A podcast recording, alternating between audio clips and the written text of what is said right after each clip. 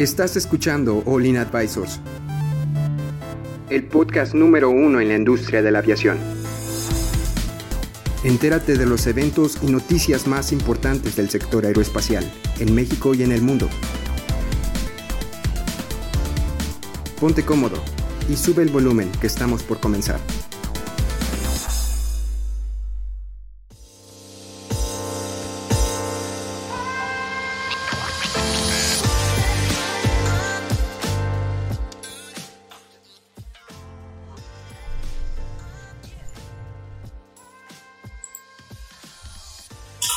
Amigos, bienvenidos sean ustedes a otro podcast de aviación de Olin Aviation Advisors. El día de hoy nos acompaña el equipo de Olin. Héctor, ¿cómo estás, Héctor, el día de hoy? Muy bien, muchas gracias por acompañarnos, amigos. Este es un eh, episodio especial. es el último episodio de temporada. Eh, ya seis temporadas. Estábamos haciendo recuentos de cuando empezamos esto. La verdad no nos acordamos, ya tenemos más de, un año seguramente. Trayéndoles las notas eh, más frescas y pues muy feliz de estar con ustedes. Sí, se pasó muy rápido esta temporada. Este, espero que les haya gustado, que los hayamos mantenido un poco más atentos en esta, en esta pandemia. El día de hoy vamos a hablar un poco más enfocado en cómo un, tema que yo ya esperaba un poco. Ahorita por, por razones este, de salubridad y, y, por evitar contagios, la, la automatización y la entrega de productos se, se ha aumentado al punto en que tal vez los prototipos o los drones de carga que antes creíamos como una fantasía, así como los, drones de carga de FedEx, de UPS, de Amazon, de Google y por el estilo, ya, ya, hay bastantes, ¿eh? hay bastantes. Por, por este tipo de situaciones, tal vez sean de, sean de los, de, los impulsores de, estas nuevas tecnologías. Estamos en el, día de hoy, el tema específico es como el drone de Google, este, está haciendo más, o sea, es, es el momento donde más entregas de paquetes ha tenido. Y no solo una, es una buena noticia para pues probar los prototipos y tener un, y poder entregar paquetes, sino es para poder ver cómo funciona este modelo de negocio y poder determinar si esto es, factible, o sea, si realmente esto realmente puede funcionar, si, si evitan las barreras de dónde puede aterrizar, de la seguridad, si el dron está volando sobre un área, un área poblada, o tal vez si es, es realmente cuánto peso puede cargar, si vale la pena el volar lo suficientemente lejos para dejar nada más un kilogramo de, de pues sea la carga que sea, ¿verdad? Y, el, en estos momentos estamos viendo cómo sí está empezando a funcionar. Ahorita no me pueden ver, pero estoy poniendo los dedos entre comillas, porque pues es una ocasión, es una ocasión especial.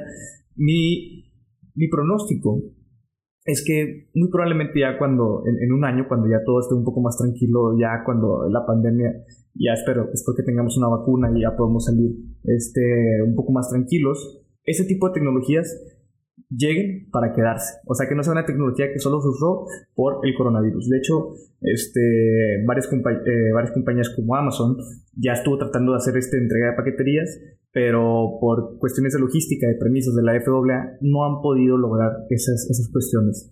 De hecho, Héctor, ¿tú tienes algún comentario de, de, ese tipo de drones? ¿Ya lo viste? El, el, el dron de Google está impresionante. Sí, el drone veníamos platicando, es una de las primeras compañías que empezaron a trabajar con, con esto desde el año pasado. Eh, se llama Alphabet, la, derivada, la empresa derivada de, Google, eh, que hace entregas con, drones. Eh, Alphabet me parece que empezó en Nueva Zelanda, ya tiene algunos meses años creo que empezaron a hacer pruebas, sobre todo con hospitales para poder entregar este, paquetes. Eran, era muy mínimo, mínimo su uso. Pero con todo esto de la pandemia en las últimas semanas dice eh, la nota que se ha, ha crecido en un 500%. O sea, imagínate eso. O sea, ahorita esta, esta es una de las industrias que está creciendo eh, exponencialmente, brutalmente. O sea, eh, imagínate que una empresa dentro de, dentro de toda esta crisis tenga un crecimiento es raro. Que tenga un 500% de crecimiento es extraordinario. Y este es uno de los tantos ejemplos, ¿no? También, pues, el, eh, el comercio online también ha crecido como un 30% en las últimas dos, tres semanas. Es, es brutal. Pero bueno, eh, como tú decías, eh, Adrián, yo creo que esto no es situacional, esperemos que no. realmente esto del de coronavirus sí aceleró bastante las cosas y recordamos uno de los motivos por los cuales la tecnología existe, tal vez el, eh, ¿cómo se dice esto? O sea, tal vez no exista la, la infraestructura todavía de, oye, en dónde van a aterrizar, en dónde van a cargar los, eh, drones.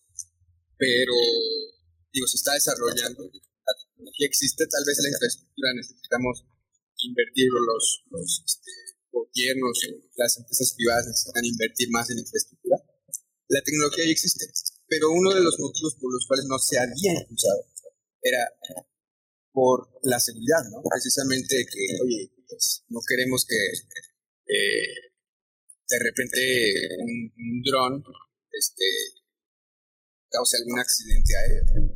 Entonces, habíamos platicado de la posibilidad de que existan rutas aéreas eh, específicas para los drones y, y, bueno, hay muchas restricciones todavía en ese, en ese campo pero eh, realmente por esta situación de coronavirus se ha, se ha acelerado las cosas y pues también porque ahorita pues no están volando aviones, ¿no? Entonces tampoco hay muchas restricciones. Sí, ya sé, ¿verdad? De hecho, sí, me, gustaría meter un poco más al, diseño del dron, no sé si lo han visto. ¿Tienes el nombre ahí del, del, del modelo? Víctor, en lo que... Bueno, eh, eh, sí, sí, en, lo que lo buscas te lo agradecería mucho que me, si lo pudieras encontrar. Este, para que se lo imaginen, los, los que nos están escuchando, este, este dron tiene 12, si escucharon bien, 12 motores para un despegue vertical. Es un VTOL porque tiene una modalidad que es Vertical Takeoff and Landing. Eso quiere decir que puede despegar verticalmente y luego entrar en modo eh, de vuelo como un avión eh, regular con dos motores y con alas. Y se han de preguntar, oye, ¿por qué?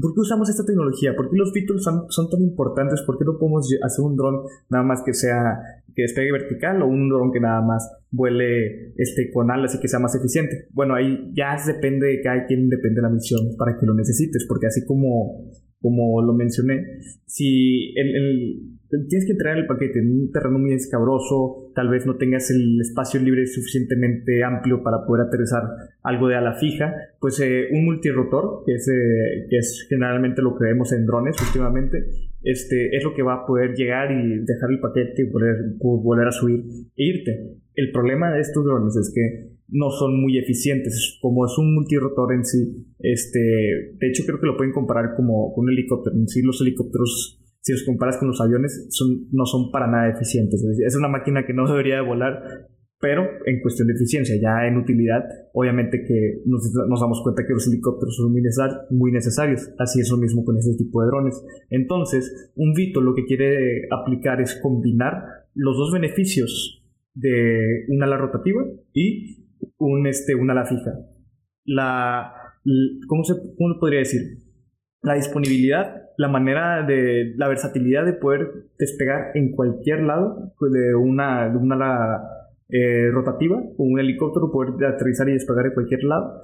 Y una vez que ya esté en vuelo, entrar en modo de vuelo de ala, de ala fija, que eso es de los modos de vuelos más eficientes, que no consume tanta electricidad y pues ya vienen varias cosas de diseño donde, oye, pues cuánto es el peso máximo que puede cargar, porque puede que cargue de peso máximo en, en, en, vertical usando este ala rotativa, no es lo mismo que el, que el ala fija, entonces ahí es donde empiezan a jugar un poco con los diseños.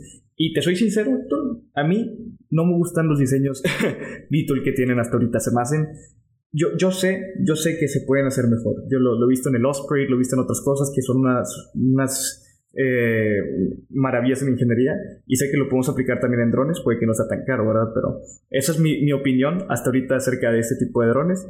Y creo que no les terminé de explicar. Este es un dron que tiene 12, 12 motores verticales y dos motores fijos para vuelo, vuelo de ala fija y, carga, tiene una capacidad de carga de solamente 1.5 kilogramos. Ya se han de imaginar, o sea, son 12 motores y solo puede cargar 1.5 eh, kilogramos, pues ya ahí es donde vamos a empezar a ver el tipo de paquetes que vamos a poder ver sin mencionar que la bahía, cuál, cuál, sea la bahía, la bahía de carga, porque creo que aquí en, este, en esta nota que tengo no lo encuentro, no encuentro su volumen.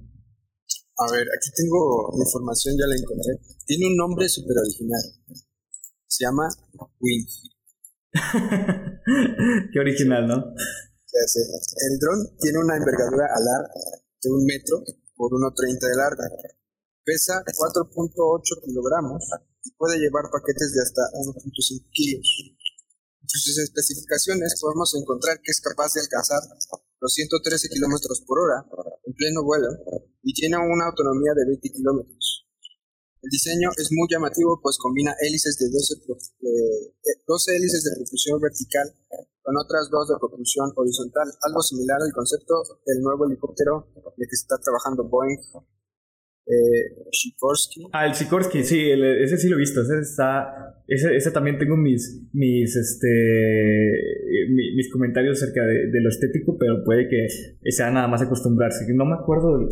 híjole, si quieres en lo que tú terminas de dar los specs, déjame buscar el nombre del, helicóptero, porque sí está, sí está muy interesante.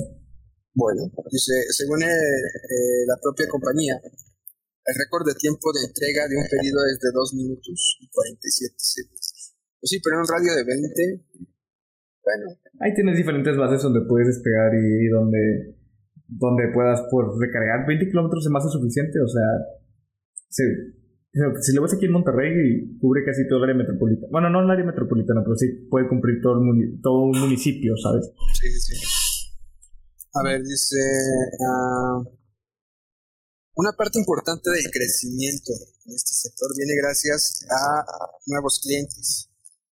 Catanzaldi afirma que Wing está teniendo un aumento aproximadamente de 350% mensual. Wow, o sea, es más de lo que, lo que. Eh, o sea, es exponencial y es 350%.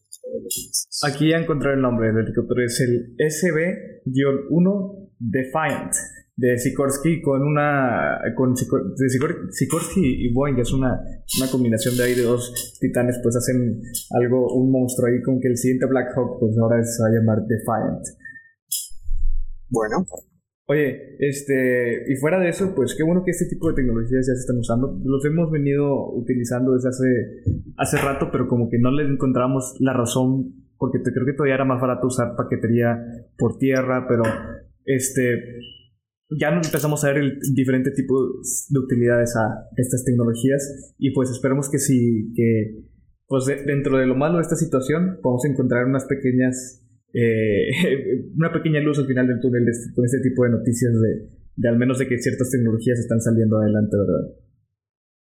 Así es, así es. Entonces, pues esperemos eh, sobre todo que haya avances eh, en estos dos aspectos importantes para que esto se dé necesitamos infraestructura y necesitamos eh, la parte regulatoria que se acelere. Sí, exacto. De hecho, creo que había un simposio de la FAA eh, va a ser eh, en, julio, creo que es el 7 y 9 de julio, lo vi en un tweet, un tweet que ahí puso la FAA, si les interesa, eh, lo pueden buscar en su Twitter de FAA y siempre ponen todo de, de esos simposios y estos son muy interesantes. Pero bueno, yo creo que la vamos a dejar ahí por. Este, muchas gracias por acompañarnos, amigos. Ya saben que nos pueden encontrar en nuestras redes sociales como Olean Advisors, se pronuncia como Olean Advisors, así como lo, lo escribieron aquí en este, en este episodio, ¿verdad? Y los pueden encontrar en nuestra página con esta revista del mes, con toda la información que, puedan y vayan a, necesitar para estarse actualizando eh, durante estas épocas. Este, ¿Tú quieres dar alguna despedida, Héctor? Claro, les quiero agradecer por estas seis temporadas. Este es el último episodio de la temporada 6. Probablemente vayamos a tomarnos un descanso en lo que reestructuramos eh, pues toda la logística que implica hacer este podcast para ustedes. Eh, como quiera, estamos en contacto en nuestras redes sociales. Eh, ayúdenos con un like, ayúdenos a compartir el contenido para seguir creciendo y que nosotros también eh, nos animemos a seguir haciendo contenido para ustedes, ¿verdad? Recuerden, pueden descargar la, la revista de este mes de, de, mayo. Seguramente vaya a estar lista la próxima semana. Y, y, bueno, este, estamos en contacto. Muchas gracias, amigos. Les agradecemos por por todo el tiempo que nos han dedicado, por todas las horas en el tráfico, por todas las horas en, el trabajo, tal vez nos escuchabas. Y, quiero agradecerte eh, de parte de todos los compañeros de Olin eh, por, por, escucharnos, ¿verdad? Sí, por escucharnos. La verdad, este, estamos muy agradecidos con ustedes. Pues Héctor, pues, pues yo te agradezco a ti, Héctor, por, por acompañarme, por ser este, tan cumplido. Muchas gracias también a ti. Y este, para lástima que no nos pueda acompañar este, algún otro compañero el día de hoy. Este, pero si nos están escuchando, un saludo. Eh, y yo creo que ya no voy a. ya no, no, me voy a poner sentimental. No, este, espero que les haya gustado esta temporada. Muchas gracias de nuevo. Yo soy Adrián Leal y estuviste escuchando Olin Advisors. Adiós. Bye.